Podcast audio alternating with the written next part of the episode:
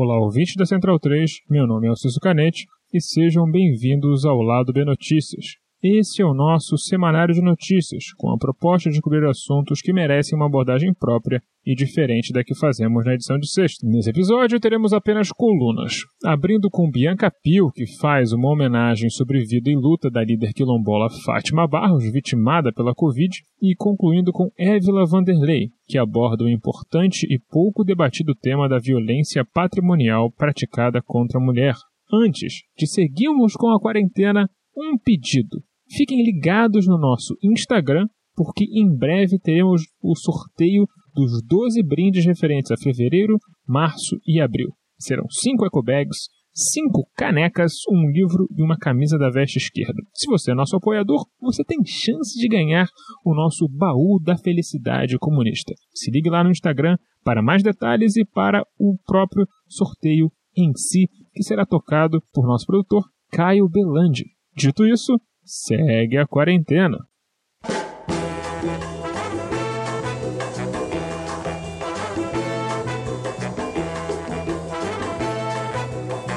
Salve ouvintes do Lado B Notícias. Coluna deste mês vai ser um pouco diferente.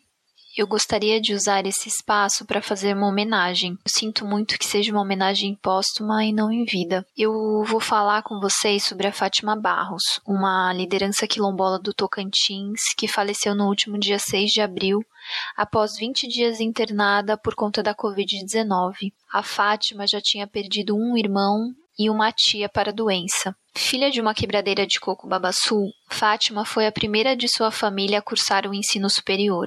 Ela se formou em pedagogia e iria defender a sua dissertação de mestrado no próximo mês. Fátima vivia na terra quilombola Ilha de São Vicente, em Araguatins, no norte do Tocantins. Na comunidade vivem cerca de 48 famílias. Fátima conectava muitas lutas em sua potente fala, compartilhando saberes e defendendo os direitos dos povos do Cerrado frente à devastação do agronegócio, combatendo a política genocida e lutando contra o racismo. O momento ele é terrível, é um momento, é uma conjuntura cruel, né? É cruel quando a gente imagina que em 10 anos assassinaram 300 mil jovens negros. Então isso é, é de uma violência tão grande, é tão cruel pensar nisso. São é, um número maior do que em qualquer guerra e estão matando a juventude, estão matando o futuro então é, é terrível, é bárbaro, mas as condições de vida do homem negro, da mulher negra, das crianças negras no Brasil sempre foram precárias, sempre foram precárias. Essa é uma pauta que não é uma pauta de agora. A gente é, sempre está colocando, o momento está terrível, o momento é de luta e é de união também. Mas assim, para o povo negro nunca teve refrigério. Viver como negro no Brasil sempre foi viver no limite o tempo todo, sempre foi viver tendo que debater, tendo que lutar, tendo que fazer um dia de cada vez, porque nada para o negro é por acaso ou fácil. Fátima sentia na pele o que significa ser mulher negra no Brasil. E viver como mulher negra no Brasil talvez seja um desafio maior do que viver como um homem negro, porque nós, mulheres negras, somos a base dessa pirâmide social. Somos nós que temos os piores empregos, somos nós que criamos nossos filhos nas piores condições.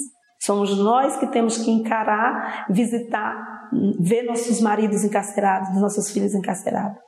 Então todo esse processo de violência, ele se volta contra o povo negro, sim. O território era extensão da sua vida e um dos principais motivos de sua luta. Nossos territórios eles são nossos por direito. O que a gente está exigindo do governo e do Estado brasileiro é que devolva e titule e regularize os nossos territórios. Mas eles são nossos por a relação que nós temos com a terra, por a relação histórica que nós temos com esses territórios, pela forma como nós sempre cuidamos e vivemos nesses territórios. Então, por isso que esses territórios são nossos. E a família, a minha família, ela tem toda uma história respaldada. E a gente sempre diz, a gente não precisa que o outro respalde a gente, porque quem respalda uma família quilombola, quem respalda uma liderança quilombola, quem respalda um quilombola é a sua própria história, é a sua própria ancestralidade. Em 2010, a Fundação Cultural Palmares certificou a comunidade Ilha de São Vicente. Essa é a primeira etapa para se abrir um processo de regularização no INCRA. E só 10 anos depois,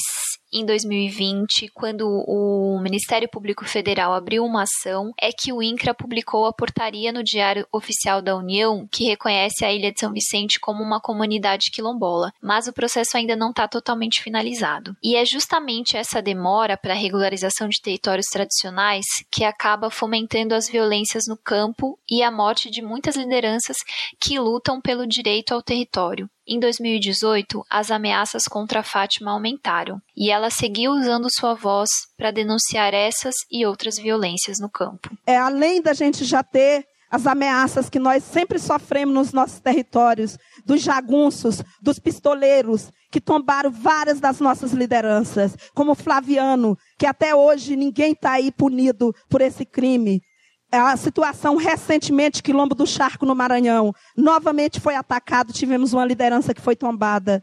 Então, assim, a gente não pode continuar nessa situação. Nós tivemos casas derrubadas no Quilombo do Cruzeiro. Nós tivemos situações da mineração que vem impactando as comunidades no Pará e em Minas Gerais. Nós tivemos lideranças mineiras quilombolas sendo encarceradas. E no meu quilombo Ilha de São Vicente, um território da União, também não titulado, nós estamos numa linha de impacto da hidrelétrica de Marabá e da hidrovia Araguaia-Tocantins. Então, isso para a gente é muito sério e é muito grave. E a gente pede realmente que as autoridades possam olhar com um olhar de mais sensível em relação a isso, mas também para tomarem providências. As providências precisam ser tomadas. Nós não podemos compactuar com isso, não. E toda violência, ela se traduz não porque nós nos reconhecemos enquanto remanescente quilombola. Porque quando eu chego aqui e digo, eu sou uma mulher negra e quilombola, muita gente até acha bonito. Mas quando eu digo, a ilha de São Vicente é meu território, eu quero a minha terra porque ela é minha por direito, é a minha herança, aí eu passo a incomodar. Aí sim eu sou caçada por pistoleiro, aí sim me manda o um recado dizendo que vão cortar a minha cabeça, porque foi isso que eu escutei. Foi esse recado que eu escutei. Então, assim, não sou só eu que sou uma liderança ameaçada, não. E toda essa violência, ela se traduz realmente é na negação do Estado brasileiro de titular os nossos territórios. É simplesmente isso. Então, o que a gente está fazendo aqui é denunciando a violência que estamos sofrendo e colocando que regularizar nossos territórios é uma forma de amenizar pelo menos esses conflitos. Talvez não encerrar totalmente, porque isso também é imbuído de um profundo preconceito contra as comunidades negras do Brasil contra as pessoas negras do Brasil. Essa sociedade brasileira, ela nunca reconheceu e nem se sente culpada pelos 400 anos de escravidão no Brasil. Mas nós não nos calaremos, nós não recuaremos e nós continuaremos lutando e formaremos sim nossas crianças, nossos filhos, nossos jovens para continuar fazendo luta e lutar pelos territórios quilombola. Porque assim nós também estamos lutando pela sociedade brasileira. Porque somos nós que protegemos os territórios. Se ainda tem alguma coisa salva nesse país, que o agronegócio, que a mineração, que os grandes empreendimentos, o modelo de desenvolvimento desse país não tocou ainda, é minimamente os locais onde nós estamos, onde nossas famílias estão. Após a morte de Fátima, seu irmão e sua tia, os moradores do Quilombo Ilha de São Vicente receberam as primeiras doses da vacina contra a Covid-19.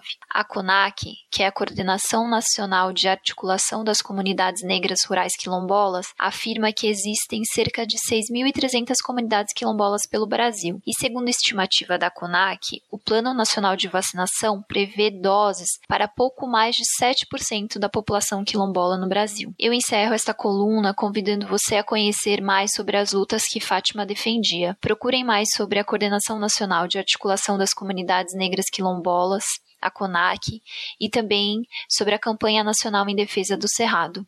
Fátima presente. Os áudios usados nesse episódio são da Campanha Nacional em Defesa do Cerrado e do Ministério Público Federal.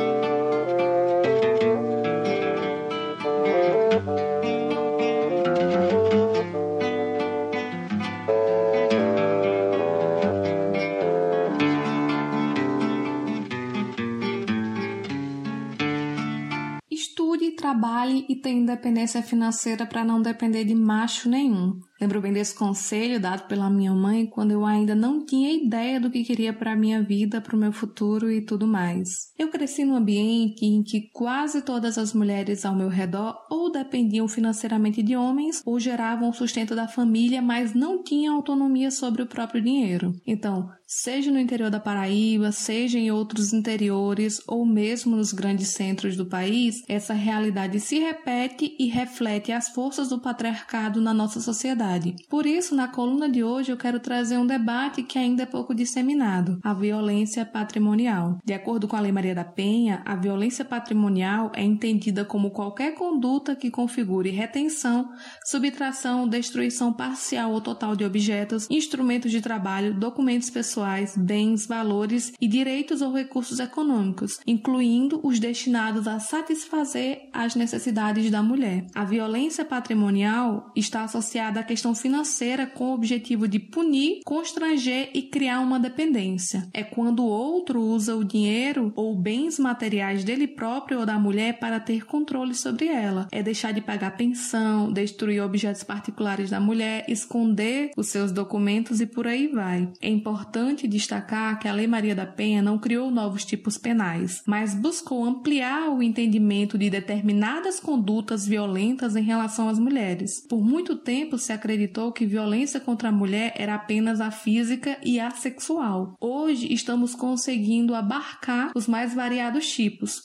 como a tão corriqueira violência psicológica, por exemplo. Entretanto, ainda precisamos caminhar mais, difundir, denunciar e nos proteger da violência moral e da violência patrimonial. Isso porque, de acordo com os dados do Ministério da Mulher, Família e Direitos Humanos, em 2020 foram recebidas 2.995 denúncias de crimes contra a segurança financeira de mulheres, enquanto denúncias de violência psicológica foram de 106,6 mil. A diferença desses números se deve mais ao desconhecimento de mulheres sobre a violência patrimonial do que à sua inexistência. Apesar de apresentar ainda números mais baixos do que das outras condutas tipificadas como violência contra a mulher, a violência patrimonial também cresceu durante a pandemia. O C6 Bank e o Datafolha fizeram um levantamento no ano passado e foi constatado um aumento de 24% dos casos de violência patrimonial no país contra mulheres, que afirmaram que foram agredidas verbalmente e privadas de participação nas decisões de consumo e no orçamento da família. 10% delas informaram que foram agredidas fisicamente por causa de dinheiro. As violências e desigualdades de gênero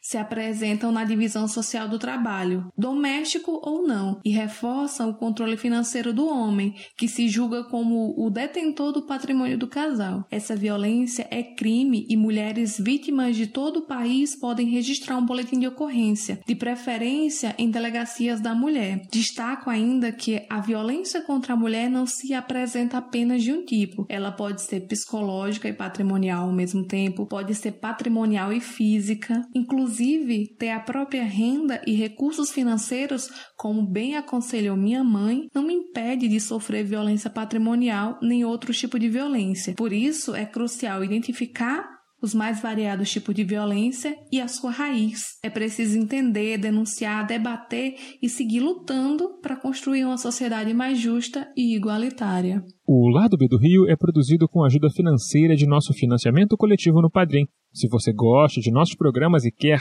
que continuemos a produzir cada vez mais e melhor, considere se tornar um apoiador você também. Nossas faixas de apoio começam de apenas R$ reais por mês. Acesse padrim.com.br barra Lado B do Rio nos ajude como puder. Caso prefira, temos uma nova opção de pagamento. Procure por Lado B do Rio em seu PicPay e nos apoie por lá para a sua maior conveniência. Se não estiver podendo ajudar financeiramente, não tem problema. Nos ajude divulgando nosso programa e nosso feed para amigos, colegas, conhecidos e até gente que diz que não gosta da gente, a gente sabe que gosta da gente. As trilhas para esse programa foram retiradas de O Drama da Humana Manada da banda O Efecto Preciso me encontrar de Candeia e Cartola e Eu Tá Vendo no Copo, de Noriel Vilela. Fiquem ligados em nosso programa regular de sexta, porque nosso ritmo é frenético e cada vez mais teremos convidados espetaculares. Até lá!